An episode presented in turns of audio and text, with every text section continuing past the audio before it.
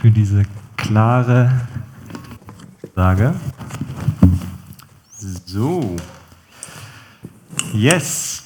Einen wunderschönen guten Morgen auch nochmal von meiner Seite. Wir sind mittendrin, wie ihr schon mitbekommen habt, in der Serie rund um Anbetung. Und wenn du bisher dachtest, dass Anbetung bedeutet, so auf den Akkorden A, C, G, paar Lieder zu trällern, dann ist das genau deine Serie und du solltest gut reinhören. Denn wir haben letzte Woche gestartet und haben gemerkt, Anbetung ist viel mehr als nur Lieder zu singen. Anbetung bedeutet, sich auch unter anderem auf die Reise zu machen und etwas wiederzufinden, was uns irgendwo zwischen Kindsein und so tun, als wären wir erwachsen verloren gegangen ist. Nämlich unvoreingenommen wieder staunen zu lernen. Darüber hat Jens Martin letzte Woche gepredigt dass wir uns mal wieder auf die Suche danach machen, was sind Themen, die uns richtig beeindrucken an Gottes Wirken und seinem Handeln. Und ich empfehle dir auch wärmstens, sich nochmal ähm, den Beitrag, den ergänzenden Beitrag von Marci anzugucken. Den findest du auf YouTube. Wenn du Elemkirche Harburg eingibst, siehst du den gleich. Da sind noch ein paar ganz wertvolle ergänzende Gedanken dabei. Ein richtig, richtig gelungener Beitrag. Und äh, schaut euch das an und geratet ins Staunen über Gottes Größe, wieder neu. Heute geht es um einen Aspekt, der ähm, ja, mich selber auch in den letzten Jahren immer mehr gepackt hat, immer mehr zu einer Leidenschaft wurde, nämlich Anbetung in der Form, dass wir anfangen, die Schöpfung zu ehren. Oh, das klingt jetzt erstmal gefährlich und groß, aber ich will euch damit auf die Reise nehmen und zum Start erstmal einen ganz heißen Filmtipp loswerden und den Trailer dazu, den gucken wir uns jetzt einmal gemeinsam an. Tonight we've got rather different program for you. I am David Attenborough and I am 93. I've had the most extraordinary life. It's only now that I appreciate how extraordinary. The living world is a unique and spectacular marvel. Yet the way we humans live on Earth is sending it into a decline. Human beings have overrun the world. We're replacing the wild with the tame. This film is my witness statement and my vision for the future the story of how we came to make this our greatest mistake. And how, if we act now, we can yet put it right.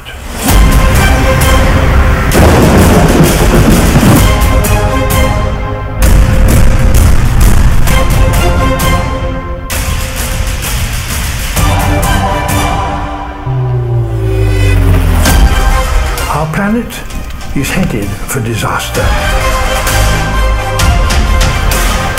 We need to learn how to work with nature rather than against it.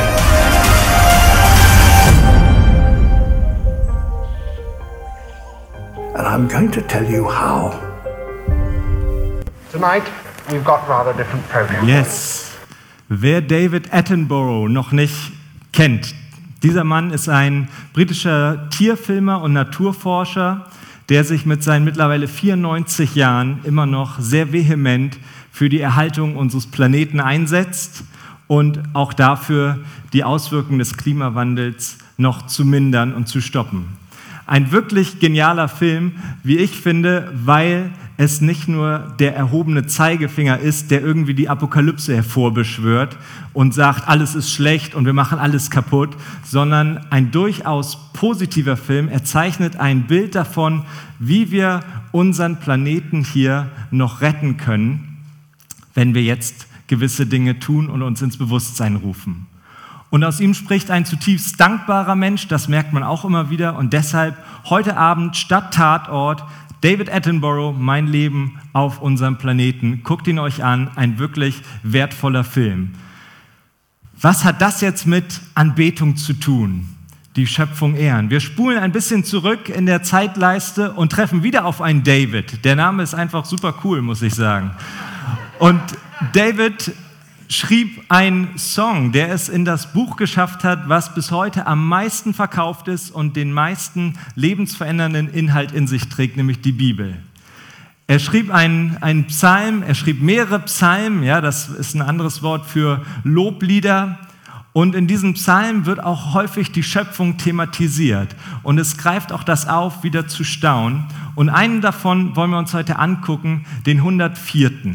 Wir hören den am Ende der Predigt nochmal in seiner ganzen Länge und Schönheit, aber ich möchte vorab mit euch da ein bisschen reintauchen in die ganze Thematik, wie David diesen Psalm schreibt und wie er da anfängt, die Schöpfung zu ehren und da ins Staunen gerät. Psalmen machen das oft sehr poetisch. Wir kennen das ja aus unseren Liedern, da singen wir ja auch recht poetisch über Themen, auch heute noch. Und lasst uns in die ersten Verse mal mit einsteigen, was er dort schreibt. Er schreibt, ich will den Herrn preisen von ganzem Herzen her, mein Gott, wie groß bist du. Majestätische Pracht ist dein Festgewand. Helles Licht umhüllt dich wie ein Mantel. Du spanntest den Himmel aus wie ein Zeltdach. Über den Wolken hast du deine Wohnung errichtet. Ja, die Wolken sind dein Wagen. Du fährst auf den Flügeln des Windes dahin. Also ihr merkt, Poesie pur. Wind und Wetter sind deine Boten und feurige Flammen sind deine Diener. Und weiter geht's. Die Erde stelltest du auf ein festes Fundament. Niemals gerät sie ins Wanken. Wie ein Kleid bedeckte die Urflut ihre Kontinente, die Wassermassen standen über den Bergen, doch vor deinem lauten Ruf wichen sie zurück, vor deinem Donnergrollen flohen sie, die Berge erhoben sich und die Täler senkten sich an den Ort, den du für sie bestimmt hattest. Das zeichnet mal ein Bild von einem genialen, großen, ehrfurchtgebietenden Gott, würde ich sagen. Ein Gott, der diese Welt geschaffen hat. Und natürlich stimmen diese Bilder, die wir da jetzt sehen, nicht unbedingt mit unseren heutigen naturwissenschaftlichen Erkenntnissen über die Entstehung der Welt überein, aber das müssen sie in erster Linie auch gar nicht, denn hier geht es um eine Grundhaltung. Ja, David nutzt hier an dieser Stelle auch ja, Einflüsse auch andre, aus anderen Religionen, also so fast ähnlich klingt auch aus der Zeit die Anbetung von Ägyptern zu ihrem Sonnengott.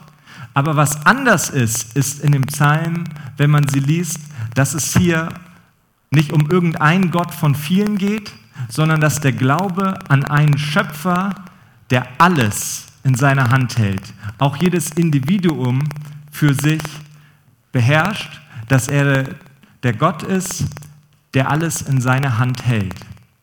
Und deshalb sehen wir auch häufig in dem Psalm Verknüpfungen zu der Geschichte vom Volk Israel. Gott ist immer ein Gott, so wie wir ihn kennen, der sich in der Geschichte offenbart, durch das Handeln hindurch. Und Gott offenbart sich immer mehr und die Geschichte zwischen Gott und Menschheit findet so den Höhepunkt in Jesus Christus und in seinem Leben. Das ist das, was wir als Christen glauben. Und das bleibt unumstößlich. Dieser Psalm hier ist einer der wenigen, einer von dreien, die sich fast ausschließlich um die Schöpfung drehen und diese ehren. Und natürlich sagen wir alles klar, Gott ist der Schöpfer dieses Universums. Spätestens, wenn man diese komplexen Zusammenhänge sieht, wie sie auch unter anderem in dem Filmtipp, den ich euch mitgegeben habe, dargestellt werden, komme ich ganz persönlich zu dem Schluss, okay, da muss ein liebender, kreativer Schöpfer hintersetzen, dem alle Ehre gebührt. Trotzdem bin ich auch immer jemand, dafür, der dafür ist, mal an den Grundfesten so ein bisschen zu rütteln, die so in unseren Sonntagsschulen und auch immer weiter dann an Gedankenketten weitergetragen wurden, wie wir so die ganze Entstehung auch sehen, zum Beispiel von der Erde. Ja, das ist ja immer, Gott schuf die Welt in genau sechs Tagen, am siebten ruhte er. Menschen, Krone der Schöpfung, ganz klar. Wer trägt eine Krone? Königinnen und Könige. Was machen Könige und Könige? Herrschen, richtig. Ihr herrscht über die Tiere und die Pflanzen. Und wie herrscht man? Naja, man befiehlt ihnen, was zu tun ist. Und wenn du jetzt die Schöpfung mal so ein bisschen ausnutzt, wer kann denn schon erwarten, dass jemand mit so viel Verantwortung gleich ganz zurechtkommt? Also diese Gedankenketten, die kennen wir ja. Also das ist fest verankert. Und wenn man jetzt sagt, naja, wie ist es denn, ähm, schließen sich denn Schöpfung und Evolution wirklich so ganz aus? Solche Fragestellungen, da bekommen ja einige hier im Raum schon Schnappatmung, wenn man sowas sagt. Und das Wort Homo sapiens auch nur droppt, dann ist ja, ups, das ist Fake News. Aber es geht um so viel mehr. Es geht um die Grundhaltung zu sagen, Gott hat diese Welt geschaffen, wie in welcher zeitlichen Abfolge das alles geschehen ist und sich entwickelt hat, das werden wir vielleicht nie in der Tiefe ergründen. Aber es geht um die Grundhaltung dazu zu sagen, das, was Gott geschaffen hat, das wollen wir auch ehren und darüber ins Staunen geraten. Wir machen mal ein bisschen weiter. Ich springe ein bisschen in den ähm, Versen weiter und man sieht, David gerät hier zunehmend ins Staunen über die Größe Gottes, wenn dort steht, du hast dem Wasser eine Grenze gesetzt, die es nicht überschreiten darf, nie wieder soll es die ganze Erde überschwemmen. Hier ein kleiner Hinweis auch auf den Bund mit Noah. Du lässt Quellen sprudeln und als Bäche in die Täler fließen, zwischen den Bergen finden sie ihren Weg. Die Tiere der Steppe trinken davon, Wildesel stillen ihren Durst, an ihren Ufern nisten Vögel, in dichtem Laub singen sie ihre Lieder. Vom Himmel lässt du Regen auf die Berge niedergehen, die Erde versorgst du und schenkst reiche Frucht. Du lässt Gras wachsen für das Vieh und Pflanzen, die der Mensch anbauen und ernten kann. So hat er Wein, der ihn erfreut, Öl, das seinen Körper pflegt und Brot, das ihn stärkt. Ich finde das genial, wie David das hier hinkriegt, Gott zu loben und zu zeigen, wie er für seine Schöpfung sorgt und wie ihm etwas an seiner Schöpfung gelegen ist. Er versorgt die Tiere direkt mit dem, was sie brauchen. Und der Unterschied zu den Menschen ist, dass sie diese Pflanzen und Co. als Rohstoffe bekommen, die sie verarbeiten können. Der Mensch ist also ein Mitwirkender in der Schöpfung und er trägt dementsprechend auch Verantwortung für seine Umwelt, für die Natur, für die Tiere. Und so entstehen Dinge, an denen er sich erfreuen kann, wie eben Wein oder Traubensaft, wie Öl, das seinen Körper pflegt, ja, Kosmetik, aber eben auch Brot, was ihn stärkt als ein Beispiel. Gott versorgt uns mit allem, was wir brauchen, aber wir sind mit dafür verantwortlich, wie wir das Ganze gestalten wollen und wie wir damit umgehen mit dem, was er uns schenkt. Und ich glaube, dass wir da doch ein wenig Nachholbedarf haben, auch gerade diesen Auftrag zu sehen. Als Kirche zu überlegen, wie können wir uns um unsere Schöpfung kümmern. Die Nordkirche, also die evangelisch-lutherische Kirche in Norddeutschland, die hat schon vor mehreren Jahrzehnten mal einen Ausschuss gegründet für Kirche und Umwelt. Und das finde ich eigentlich eine richtig geniale Sache. Sie haben auch eine Initiative gegründet, Kirche für Klima heißt sie. Wenn ihr das mal googelt, lohnt es sich. Da sind coole Projekte, wie die Kirche da einen Auftrag wahrnimmt und sagt, in verschiedensten Dingen, wir, unsere alten Kirchengebäude, die wollen wir jetzt mal energieeffizient bauen. Wir legen Kräuter- und Gemüsegärten auf, in, in den Kirchengärten an. Ja? Wir schaffen nachhaltige Kindergärten, die mit einem Konzept dahinter gestaltet sind. Und das als eine Form der Ehre an Gott zu sehen und ihn zu anbeten. Und das finde ich cool. Und deshalb bin ich da beim Durchscrollen auch auf ein Zitat getroffen, was das eigentlich alles gut zusammenfasst. Und das wollen wir uns gemeinsam ansehen.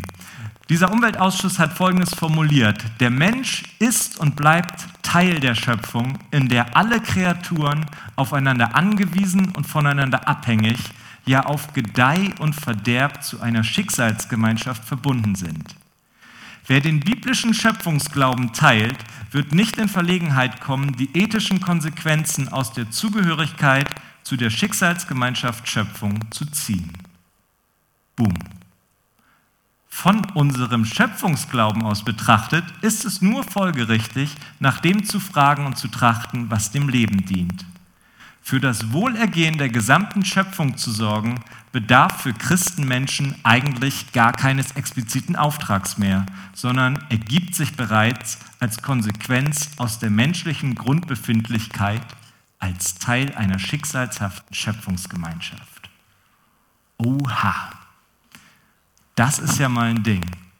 Wir haben Corona und jetzt kommt er mit einer Ökomission hier an. Das ist ja mal ein Ding.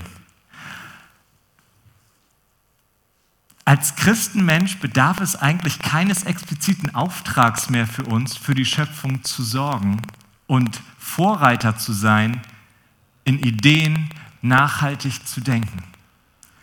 Und ich möchte ähm, jetzt wirklich nicht davon von abbringen, zu sagen, alles klar, wenn mich das nicht interessiert, dann schalt aus. Aber das ist mehr als nur eine, irgendwann eine Ökomission, die ich hier habe. Es geht darum, dass wir als Christen Verantwortung nehmen und in Anbetung treten, indem wir uns um unsere Schöpfung kümmern. Jetzt fragst du dich ja, wo sind denn meine ganzen Lieblingssätze, die ich am Sonntag so gerne höre? Egal wie deine Situation ist, Gott ist da. Das ist die Lieblingspunchline. Es gibt Heilung für jeden. Gott vergibt dir, Jesus ist da für dich. Ist das falsch? Um Gottes Willen im wahrsten Sinne nein. Das ist die wichtigste Botschaft, die wir haben. Dass die zentrale und lebensverändernde Botschaft des Christentums ist und bleibt das Evangelium von Jesus Christus, der auf diese Welt gekommen ist. Der deine Schuld vergibt, damit die Beziehung zwischen Gott und Mensch wiederhergestellt ist. Aber wie diese Beziehung gestaltet werden kann und das dazu auch zählt, sich um seine Schöpfung zu kümmern, das möchte ich dir heute Morgen deutlich machen und dir auch anhand meines persönlichen ähm, Lebens einfach sagen. Ich bin einfach wirklich mittlerweile dafür, dass wir anfangen aufzuhören, Sonnenaufgänge und Bilder davon zu zeigen und die Größe Gottes zu loben und eine halbe Stunde später im Hinterhof mit einer hunderter Packung Würstchen von der Metro da zu stehen und die auf den Grill zu knallen, wo jeder, der Verstand wie ein Senfkorn besitzt, doch weiß, woher dieses Fleisch kommt. Und jetzt habe ich mich hier bei einem richtigen in die, in, ins Fettnäpfchen gesetzt. Ne? Die, die Blicke so, so einer ist das also. Mein Fleischkonsum. Mm. Wir haben eine Verantwortung als Christen. Und ich will das gar nicht vergeistlichen groß. Du kannst ja auch einfach ganz normal und logisch denken, dass es einfach nicht klug ist, solche Dinge zu machen. Also um das mal den poetischen Seitenhieb, den ich mir noch, der mir heute Morgen noch so gefühlt kam, mitzugeben. Jeder Christ, der Berner Würstchen vom Discounter frisst, ist für mich ein Egoist. So, denk mal drüber nach. Ja, Jetzt applaudiert ihr und dann steht ihr morgen bei Netto. Also überlegt euch, was ihr kauft. So, also, ich will euch erklären, wie es bei mir war. Ich bin in einem, ähm, ja, vielleicht nicht umweltschädlichen, aber jetzt auch nicht unbedingt umweltbewussten Haushalt aufgewachsen. Bei uns gab es halt das, was es aus dem Supermarkt gab. Es wurde in den Urlaub natürlich geflogen, das ist auch selbstverständlich. Und sich ja bei der Mülltrennung gut das war halt so, könnte man mal machen, was reinkommt, kommt rein. Also eigentlich so, wie wahrscheinlich die allermeisten von uns aufgewachsen sind. Aber im Laufe der letzten Jahre habe ich gemerkt, dass es total Spaß macht, sich darum zu kümmern und zu gucken, was es für Möglichkeiten gibt, Alternativen zu schaffen, was es für geniale Ideen auch gibt in der technischen Entwicklung, auf was für ja, Ersatzprodukte wir zurückgreifen können dass es Spaß macht zu schauen, alles klar, ähm, wir haben mittlerweile kein Plastik mehr in unseren Kosmetikprodukten drin. Es gibt die Möglichkeiten und sie sind nicht schlechter. Ich finde, meine Frau riecht immer noch sehr gut. Ich teilweise. Es gibt total die spannenden Möglichkeiten, sich da reinzugeben. Und spätestens, wir haben auch eigene Hühner, ja, wenn, wenn ich das, das Ei von unseren eigenen Hühnern auf dem ähm, Tisch bei mir stehen habe, dann sage ich, das ist Worship, mein Freund. Also weil ich einfach merke, okay, ich kann mir hier Möglichkeiten schaffen, um Gott die Ehre zu geben. Und es ist eine Form von mir, eine von mehreren, um Gott die Ehre zu geben. Und ich möchte euch damit einladen, mit auf diese Reise zu kommen und gerade in dieser Zeit, wo Corona ja so über uns schwebt, sich Gedanken zu machen. Waldemar hat den Newsletter in der letzten Woche mit den Worten begonnen, ich muss da noch einmal kurz hinscrollen, um, das, um den Wortlaut genau zu treffen. Ähm, ja, Waldemar. Waldemar schrieb, irre ich mich oder ist es tatsächlich so, einige Gespräche in der letzten Zeit werden komplizierter, schwieriger, belastender, einseitiger, sogar teilweise aggressiver. Das kann sein. Aber ich glaube, ein Weg dahin, dass wir wieder einfachere, leichtere, unbelastete, vielfältigere und sogar freundliche Gespräche haben, ist, wenn unsere Inhalte sich weniger um uns drehen, sondern um Gott, um seine Schöpfung. Wenn wir diesen Lieblingssatz von Rick Warren im Leben mit Vision, den ersten, es geht nicht um dich, auch nur halb so ernst nehmen würden, wie er ihn vielleicht gemeint hat, ich glaube, dann wird es uns auch schon ein bisschen anders gehen. Ich sage nicht, dass die Probleme und alles dann weg sind, überhaupt nicht. Aber ihr hört das immer wieder, wenn ich hier vorne stehe. Es macht etwas, wenn wir den Blick auf Gott lenken, auf seine Schöpfung. Und eine sinnstiftende Tätigkeit ist, ja, wenn wir mit den Worten von Paulus an die Galater gehen, hört nicht auf, Gutes zu tun. Hier habt ihr eure Möglichkeit. Es steht euch die Welt offen, was ihr Gutes tun könnt und es ist noch nicht mal schwer.